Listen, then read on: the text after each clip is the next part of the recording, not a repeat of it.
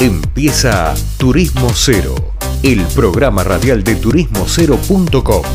Viajes, gastronomía y cultura, todo en un mismo lugar.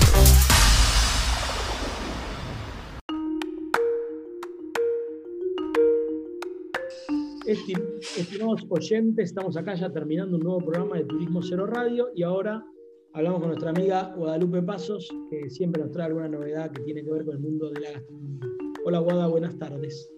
Hola Lean, ¿cómo estás? Saludos a todos. Bien, todo bien. Acá al lado de la pileta, tomándome un, vinito.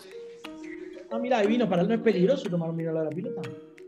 No, vos sabés que no, tenemos, este, hoy justo se me ocurrió acá, me inspiré y te digo eh, lo que son los vinos pileteros. Tenemos acá en Argentina como toda una modalidad de vinos pileteros. ¿Pero vino piletero así se llama o es un invento así marketingero culpa tuya?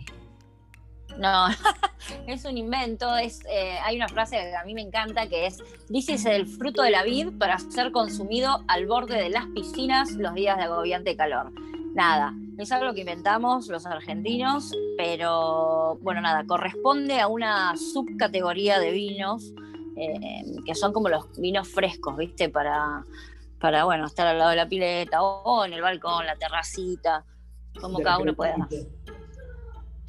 ¿Cómo? De la pelo pincho. De la pelo pincho, ¿por qué no? Hasta de la pileta para lavarse las manos, si querés. no, no, pero vamos, eh, sería un vino de verano para media tarde, digamos, para una cosa así. Media tarde, Sí, media tarde y como aperitivo para comer, o si comes una ensalada, algo fresco, una picada con quesos eh, duros o, bueno, algún fiambre suave también, ¿eh? Mediodía y media tarde, bárbaro. Bueno, imagino que vienen por la onda de los vinos blancos, suaves, nada pesado, digamos, ¿no?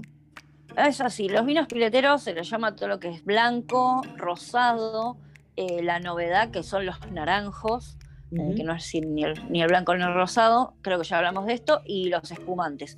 Todo lo que se tiene, todo lo que es para tomar frío y contrarrestar el calor, eh, nada, que tenés ahí al lado de la pileta.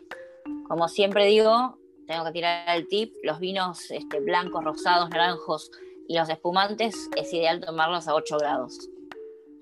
8 grados, o sea, bien frío de heladera.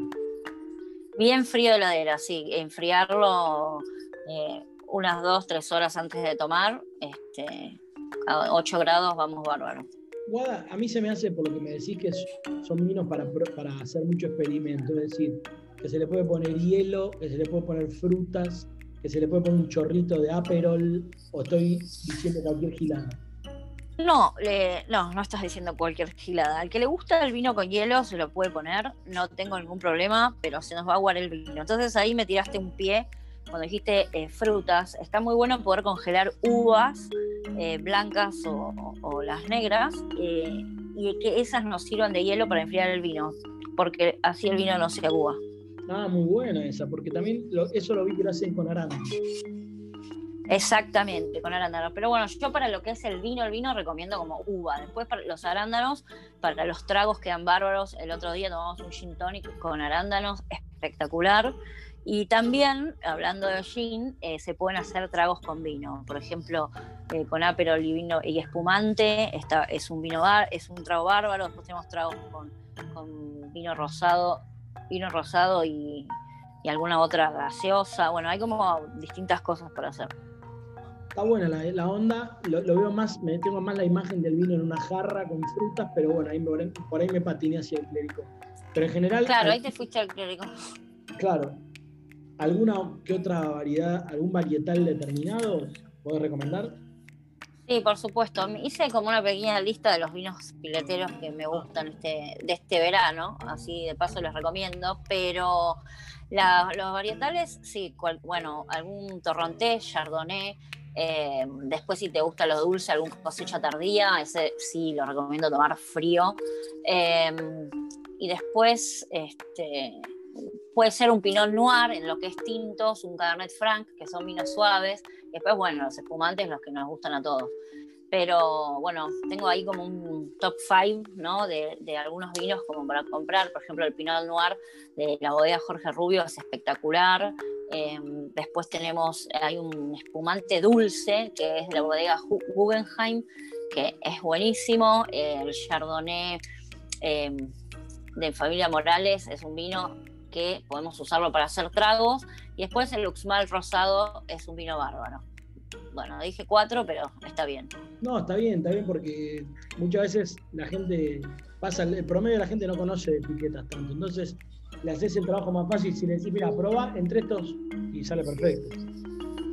Y estos cuatro que les dije son los podemos conseguir en casi cualquier vinoteca. Eh, en general tienen tiendas propias, eh, las bodegas, que también buscamos en internet, y después algunos están en los chinos también, así que bueno, son vinos como que podemos tomar todos. Bueno, Guada, me encantó, me encantó la idea, así que con esto podemos cerrar el programa hasta la próxima semana. Bueno, salud y nos vemos la semana que viene. Gracias, Guada. Bueno, hablaba con nosotros eh, Guadalupe Pasos, nuestra especialista en gastronomía y vinos. Y bueno, llegamos a otro final de programa ya en este 2021. Nos vemos la semana que viene con más Turismo Cero Radio.